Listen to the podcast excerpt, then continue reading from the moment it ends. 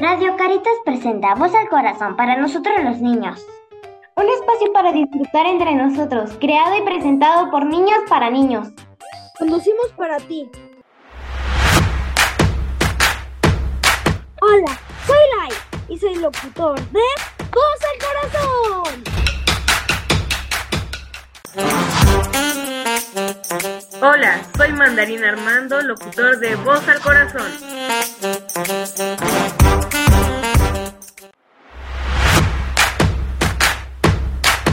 Hola, soy Regina y soy locutora de Voz al Corazón.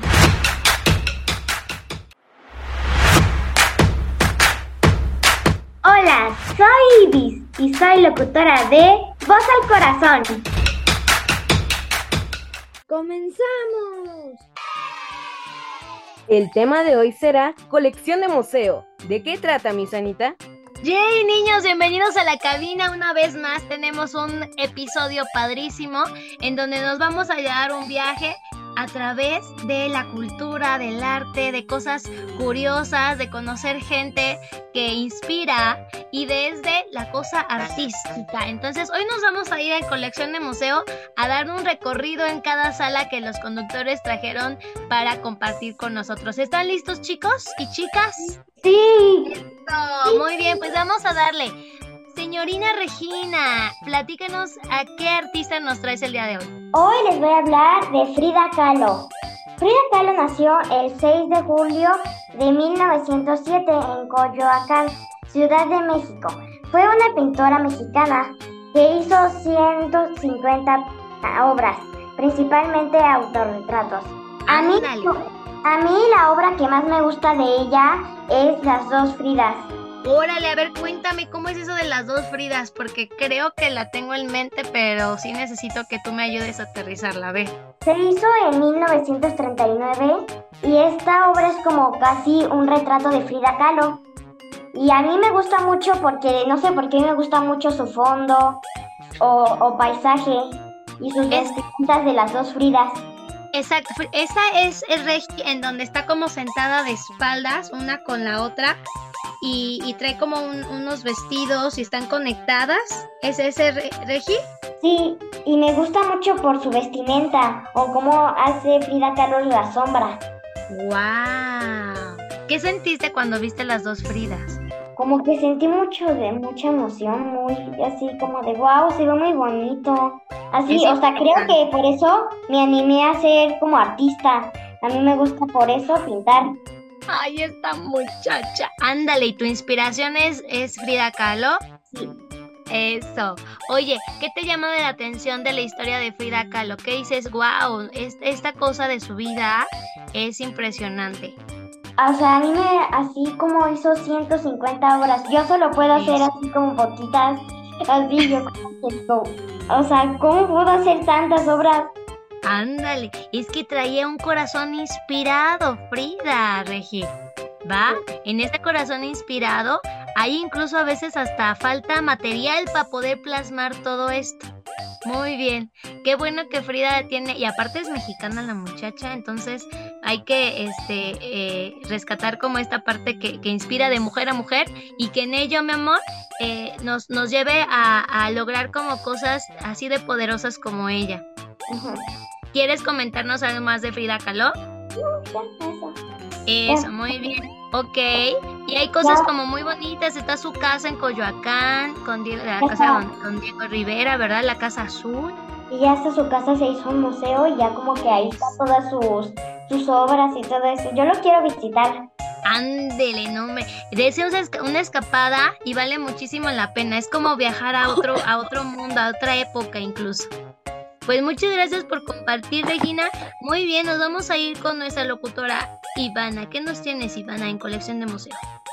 Pues yo les voy a hablar de un pintor que, o sea, más que me cae muy bien ese pintor y es muy impresionante.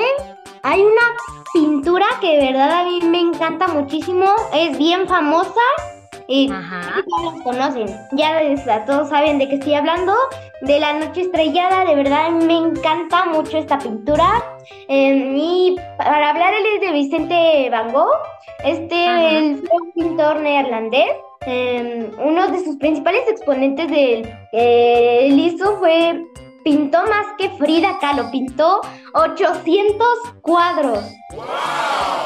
Órale, no inventes, eso sí que está cañoncísimo. Bueno, y también realizó más de 1600 dibujos. Muy bien. Este, una figura central en su vida fue su hermano menor Teo, un marchante de arte en París, en quien le prestó apoyo financiero de manera continua y desinteresada. Sí, exactamente. Vincent tenía como esta cosa como de, pues sí, como de carencia y en ello pues se apoyaba de, de, de, gente que lo quería para, para que pudiera seguir su historia y su, su vida artística. ¿Qué otro dato nos tienes de la noche estrellada?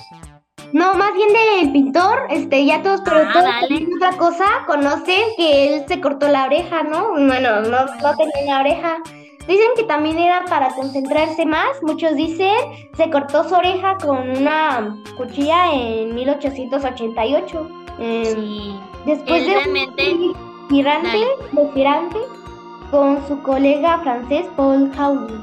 Dice, pero yo, Gogh. o sea, como un pintor este se concentra mucho, yo digo que es por se cortó algo así, la su oreja, mm, por concentrarse en sus pinturas y todo Lo que eso. pasaba con Vincent Ivana es que él no estaba eh, eh, psiquiátricamente estable, mi amor. Tenía episodios, eh, pues obviamente de mucha vulnerabilidad y en esos quiebres, en esas circunstancias de mucha angustia, de mucha desorganización, pues optó por esta, esta, esta, esta medida, esta decisión y se lastima, ¿no?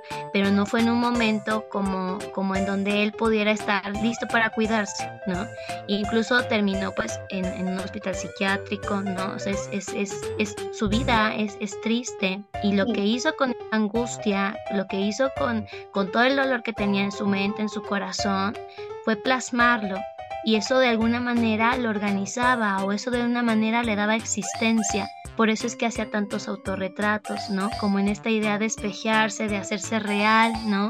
Es, es una historia de vida como la de muchos artistas que, que, pues están como en esta eh, desprotección, pero que ocupan el arte para sublimar toda esta cosa desorganizada que están sintiendo y pensando y logran obras extraordinarias que conectan con otros humanos. Y en esa fragilidad o en esa vulnerabilidad que tenían ellos, nosotros hoy a lo mejor apreciamos esta, esta manera de ver su vida y sus obras y nos podemos conectar también con esta cosa humana que imagínense, estamos hablando de 1800, de 1900, o sea, esto, eh, estas personas ni siquiera las conocíamos. Y es gracias a una, a una obra, a una escultura, a una canción que hoy pueden trascender y impactar nuestras vidas. Entonces, qué bonito que ese tipo de cosas nos, nos lleven hacia mejores puertos, ¿no? Hacia encontrarnos, hacia apoyarnos, hacia no estar solitos, hacia cuidarnos, ¿no?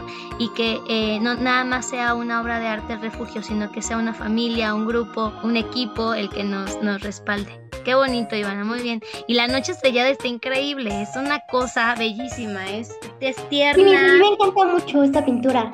Eso. Y ya hasta la ponen en todo. Creo que he visto tenis de la noche estrellada, bolsas de la noche estrellada. O sea, en, en todos lados anda. Pues ya está, Ivanita. ¿Quieres compartir algo más, mi amor? ¿O ya quedó ahí de Vincent? Sí, la verdad eso es todo y a mí me interesa mucho esa información. De verdad, muchas gracias por su atención. Eso, muy bien, Ivana. Pues vámonos con Liam. ¿Qué nos tienes para compartir, Liam? Ya me generaste este, curiosidad con tu artista porque no lo conocía. Cuéntanos más tú. ¿De quién nos vas a hablar?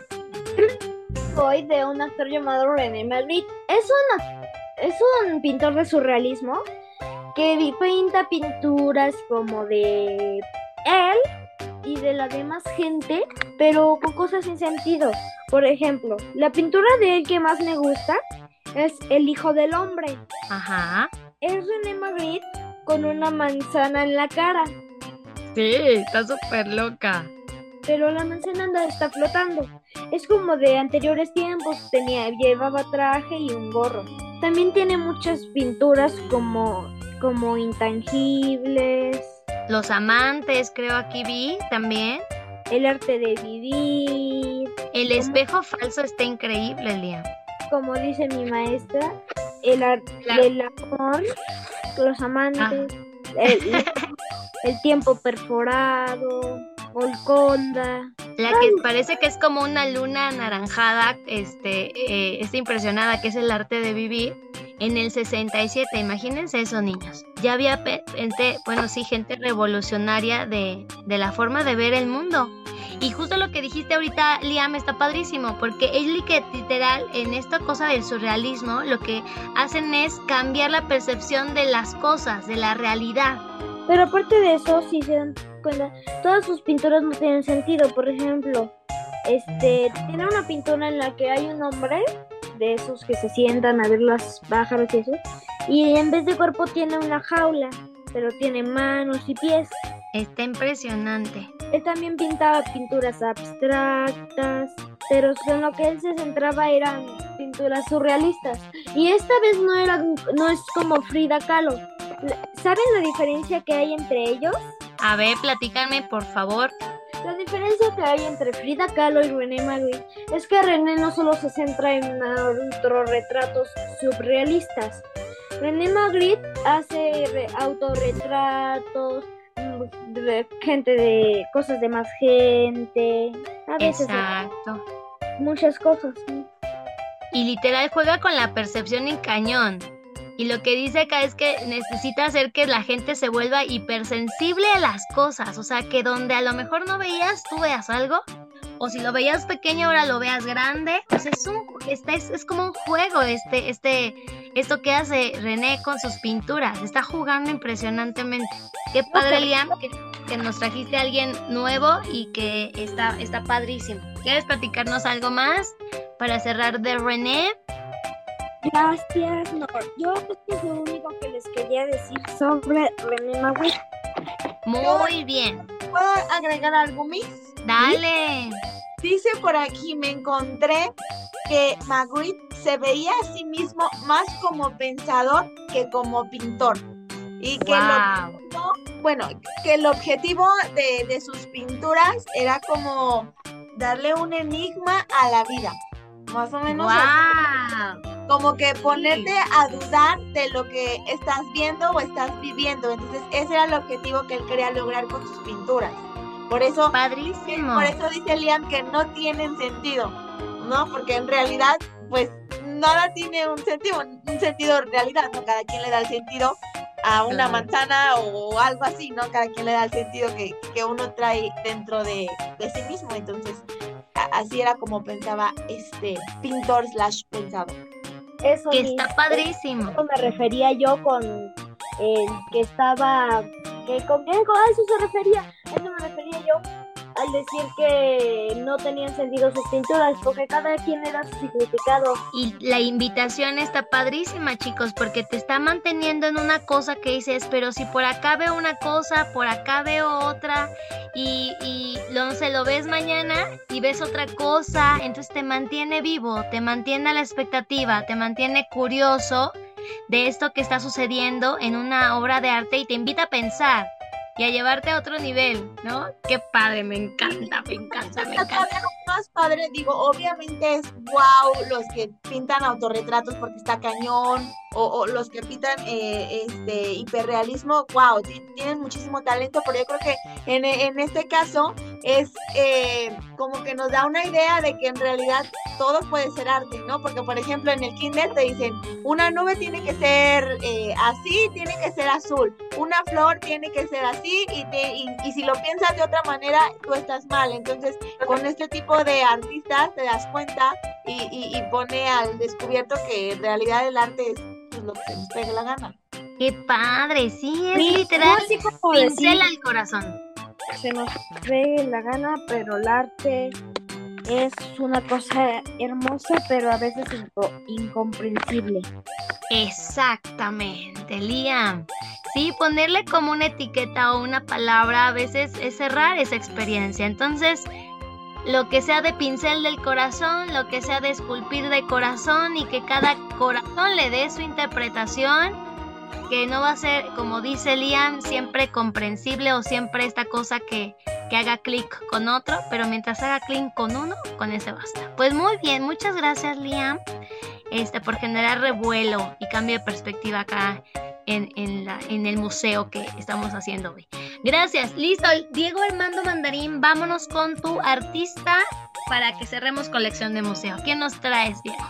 Pues igual que a mi compañera les traigo a Van Gogh, pero les traigo un poco más de datos sobre él y es que como muy bien es sabido, su pintura más famosa es La Noche Estrellada. Él la pintó ya después de que él solito se internó en el hospital de psiquiatría y el por qué se cortó la oreja fue porque tuvo una discusión muy fuerte con su compañero de cuarto en la Casa Amarilla, Paul Gauguin, porque pues no concordaban con las mismas ideas. Uno concordaba con una y el otro con otra y no llegaban a un acuerdo.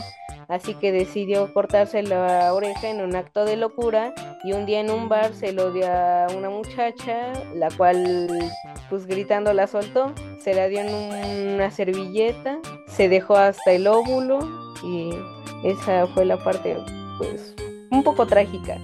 Pero claro, una de las, mucho. Una de las partes que me interesó es que estuvo a punto de no ser pintor porque él quería, bueno, su padre quería que él siguiera la religión, que quería que fuera pastor o que fuera alguna de esas cosas y estuvo a punto, a punto, a punto, a punto. Pero no, decidió tomar el camino de la pintura. Lamentablemente se después de varias cosas de locura que lo molestaban y que le decían el loco del pueblo, empezó a drogarse, tomar y se empezó a, perder la cordura en sí.